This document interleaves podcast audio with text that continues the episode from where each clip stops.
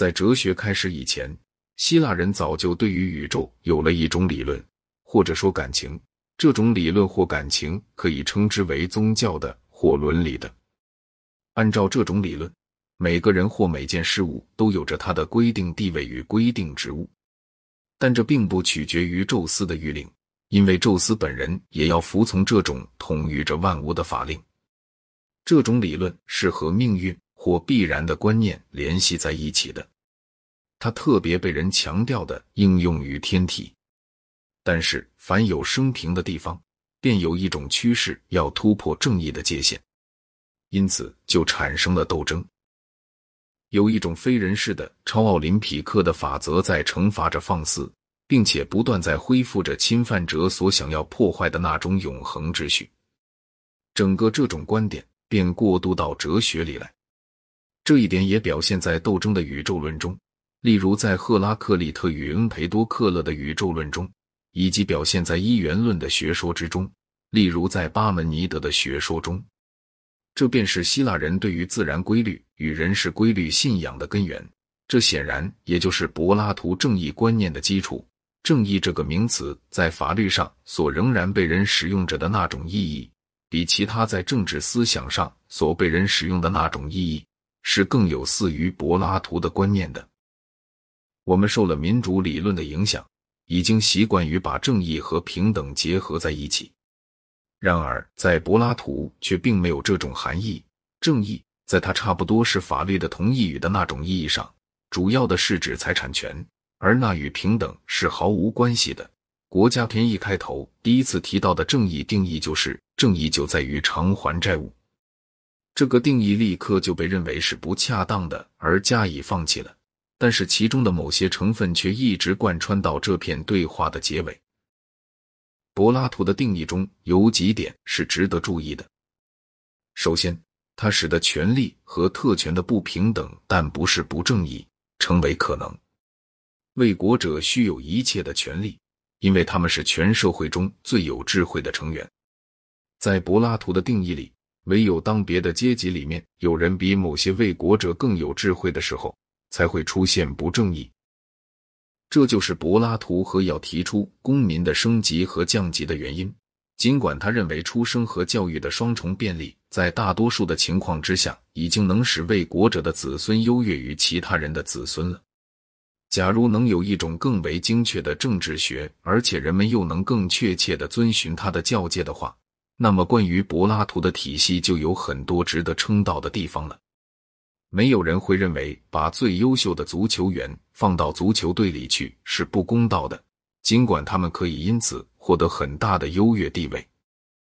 如果足球队管理的也像雅典的政府那样的民主，那么代表学校去踢球的学生也就要以抽签的方式而当选了。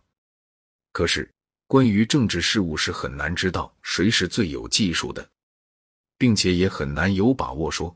一个政治家一定能把他的技术用于公共的利益，而不用于他个人的利益，或他的阶级的，或党派的，或宗派的利益。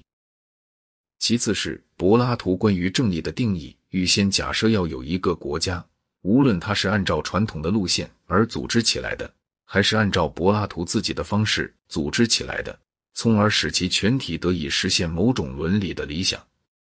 他告诉我们说。正义就在于每个人都做他自己的工作，但一个人的工作又是什么呢？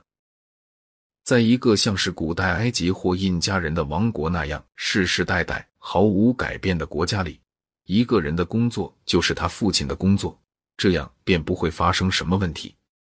但是在柏拉图的国家里，没有人有法律上的父亲，因此他的工作要么是由他自己的兴趣所决定的。要么就是由国家来判断他的才能而加以决定的，后者显然就是柏拉图所愿望的。然而，有些工作尽管有高度的技术性，却可以认为是有害的。柏拉图认为诗歌就是有害的，而我则认为拿破仑的工作是有害的。因此，在决定一个人的工作是什么的时候，政府的意图就成为最主要的了。虽说所有的统治者都得是哲学家，可是并不会有任何的革新。一个哲学家永远都得是一个理解并同意柏拉图的人。若是我们问柏拉图的国家能够成就什么呢？答案就颇为无趣了。他在对人口大致相等的国家作战时能取得胜利，他能保证某些少数人的生活。由于他的僵硬，他差不多绝不会产生艺术或科学。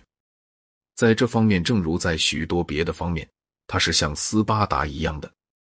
尽管有着一切动听的说法，但其所成就的全部不过是作战的技巧和足够的粮食而已。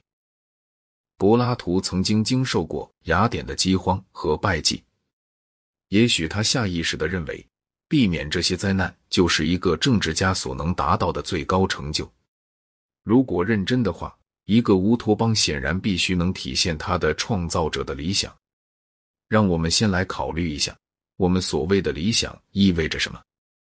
首先，他是信仰他的人所愿望的，但是他被愿望的却与一个人愿望个人享受并不完全相同。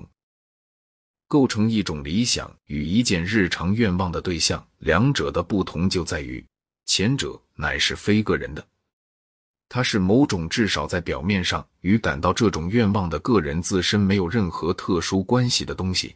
因此，在理论上就可能被人人所愿望，因而我们就可以把理想定义为某种并非以自我为中心而被愿望着的东西，从而愿望着他的人也希望所有别的人都能愿望他。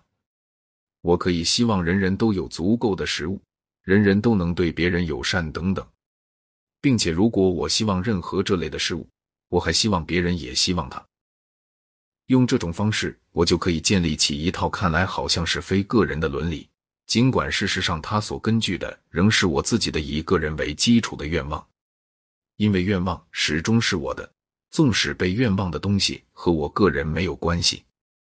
例如，一个人可以愿望人人都能理解科学，另一个人愿望人人都能欣赏艺术，但是造成这两个人愿望之间的这种不同的。则是他们个人之间的差异。只要一牵涉到争论，个人的因素就立刻显而易见了。例如，有人说：“你希望人人都幸福是错了，你应该希望德国人幸福，而其他一切人都不幸。”这里的“应该”可以认为是指说话的人所希望我能愿望的东西而言的。我可以反驳道：“我不是一个德国人。”我在心理上不可能愿望一切的非德国人不幸，但是这一答案看来是并不合适的。此外，也可能有一种纯粹非个人的理想的冲突。尼采的英雄不同于基督教的圣人，然而两者都是以非个人而受人崇拜的。前一种是被尼采的信徒，后一种则是被基督教徒。除非是以我们自己的愿望。否则，我们又怎能在这两者之间做出取舍呢？然而，如果再没有别的东西的话，那么一种伦理上的意见分歧就只好由感情上的好恶，或者是由强力，最后是诉之于战争来加以决定了。